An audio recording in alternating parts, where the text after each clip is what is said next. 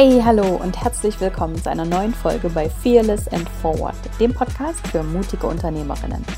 Ich bin Isabel, die Gründerin von Fearless and Forward und ich freue mich riesig, dass du wieder mit dabei bist.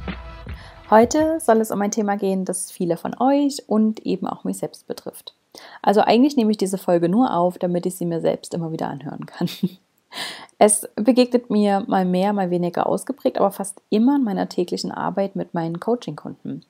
Es geht um Perfektionismus und noch viel wichtiger, wie man ihn erkennt und in konkreten Situationen überwinden kann.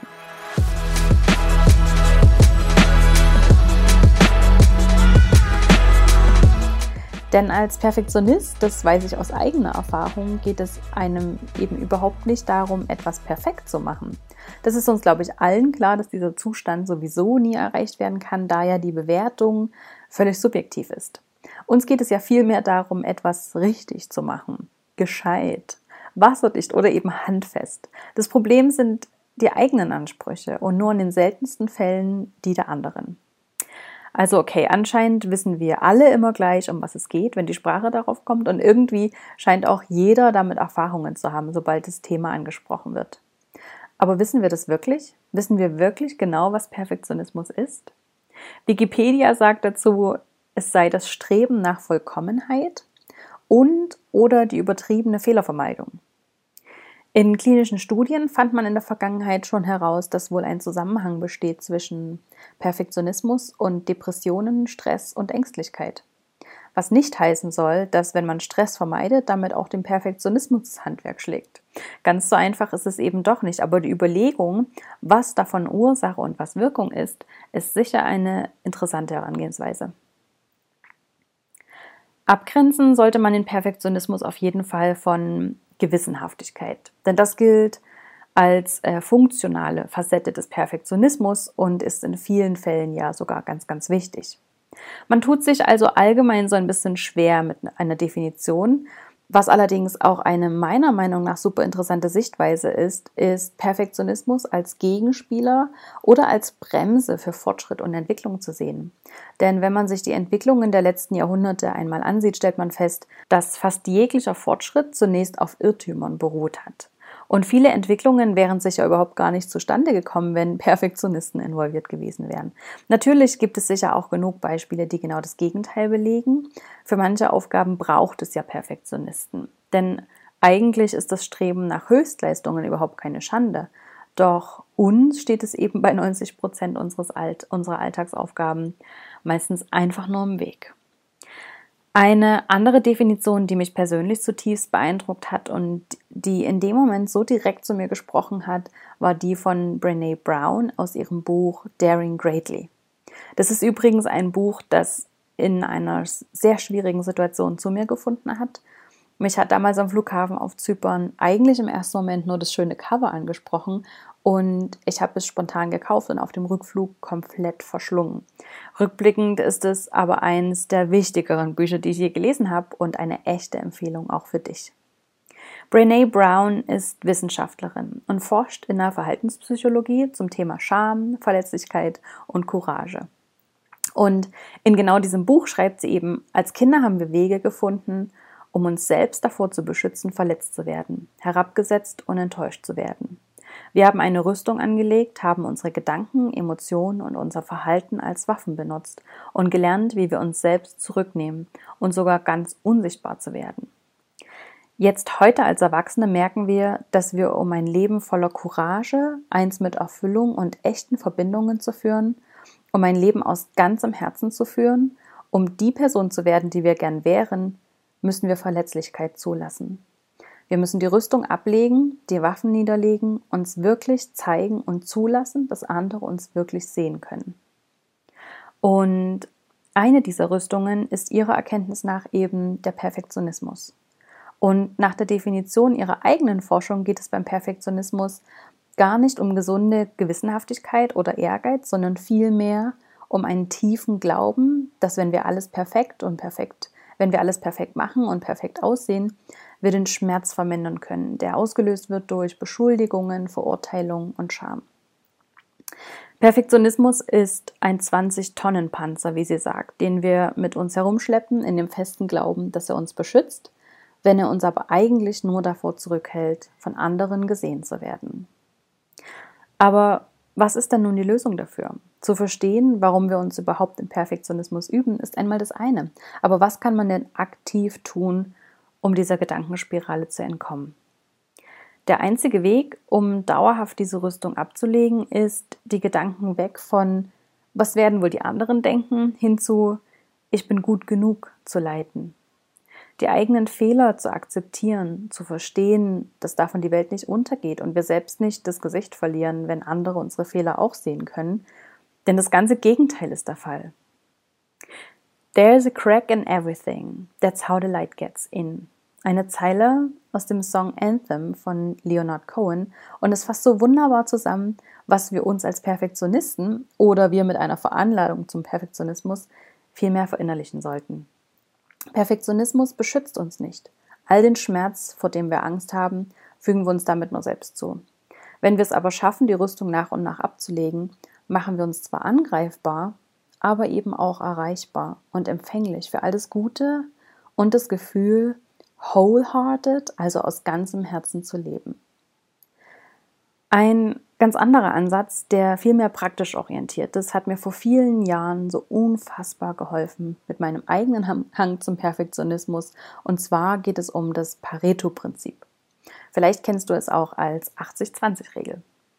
Diese besagt, dass 80 Prozent der Ergebnisse bereits mit 20 Prozent des Gesamtaufwandes erreicht werden. Und die verbleibenden 20 Prozent der Ergebnisse erfordern mit 80 Prozent des Gesamtaufwandes die quantitativ meiste Arbeit. Und abgesehen von Projekten und Aufgaben, die tatsächlich eine hundertprozentige Erledigung verlangen, also Stichwort Herz-OP zum Beispiel, äh, für die meisten unserer Aufgaben als Selbstständige und Unternehmerinnen können wir dieses Prinzip aber auf jeden Fall nutzen. Ähm, ein paar Beispiele, um den Effekt besser verstehen zu können, ist zum Beispiel, dass in vielen Unternehmen werden 80 Prozent des Umsatzes mit 20 Prozent der Produkte erzielt. Oder 20 Prozent der Websites machen 80 Prozent des Datenvolumens im Internet aus. Und in 80 Prozent der Zeit tragen wir sehr wahrscheinlich nur 20 Prozent unserer Kleidung. Also allein schon das Wissen darum hat mir persönlich sehr geholfen, denn hinzu kommt, dass man als Perfektionist ein sehr verschobenes Bild davon hat, wie viel 100% Ergebnis tatsächlich sind und wie viel in den Augen anderer 100% Ergebnis sind. Hinzu kommt einfach der Fakt, dass andere unsere Leistung fast immer höher einschätzen und viel eher das Gefühl haben, dass 100% erreicht sind. Für jemanden, der zum Perfektionismus neigt, reichen 80% Ergebnis in den allermeisten doch völlig aus, da für alle Außenstehenden die Aufgabe bereits erledigt ist. Wir sehen Fehler nun einmal viel besser bei uns selbst als bei anderen. Und anderen können wir diese viel leichter nachsehen. Deshalb finde ich, ist es eine tolle Faustregel, die man sich im Alltag durchaus zu Herzen nehmen darf. Warum fällt es uns aber so viel leichter, anderen ihre Fehler zu verzeihen und gleichzeitig plagen wir uns ewig selbst damit? Meiner Meinung nach liegt die Ursache im Vergleichen selbst, denn in einer Welt, in der wir uns ständig, und das meine ich auch, von morgens bis abends die Highlight Reels von anderen auf Instagram und Facebook anschauen, ist es so leicht, sich selbst für weniger wertvoll, weniger erfolgreich, aufregend, toll, schön oder was auch immer zu halten. Denn wenn wir immer nur die Highlights und glatt polierten Auszüge aus dem Leben und der Arbeit anderer mit unserem realistischen Ich vergleichen, des Mittags immer noch im Schlafanzug mit Zahnpastaflecken, ohne Make-up und BH herumhängt, dann verlieren wir ganz einfach immer. Denn dieser Vergleich hinkt, weil er eben nicht fair ist. Und dann passiert es, dass wir erstens uns selbst sehr viel schlechter einschätzen und daraus folgern gleichzeitig andere sehr viel besser einschätzen. Ganz egal, worauf man das jetzt bezieht, die Hochzeitsfotografin vergleicht ähm, vielleicht den Durchschnitt ihrer Bilder von der letzten Hochzeit mit dem tollen Instagram-Feed einer anderen Fotografin, die auch noch mehr Follower hat. Und die Unternehmerin vergleicht sich mit einer anderen, die auf Instagram gerade Bilder ihrer aktuellen Reise teilt, wo doch ihre eigenen letzten Ferien doch einige Jahre her sind. Es ist ein Scheinvergleich, dem wir immer und immer wieder aufsitzen. Und dabei ist der Perfektionismus eben auch nicht gerade hilfreich. Ein Zitat, das mir immer wieder über den Weg läuft und das mittlerweile zu meinem Mantra geworden ist und damit eben automatisch auch dem meiner Kundinnen, ist folgendes. Done is better than perfect.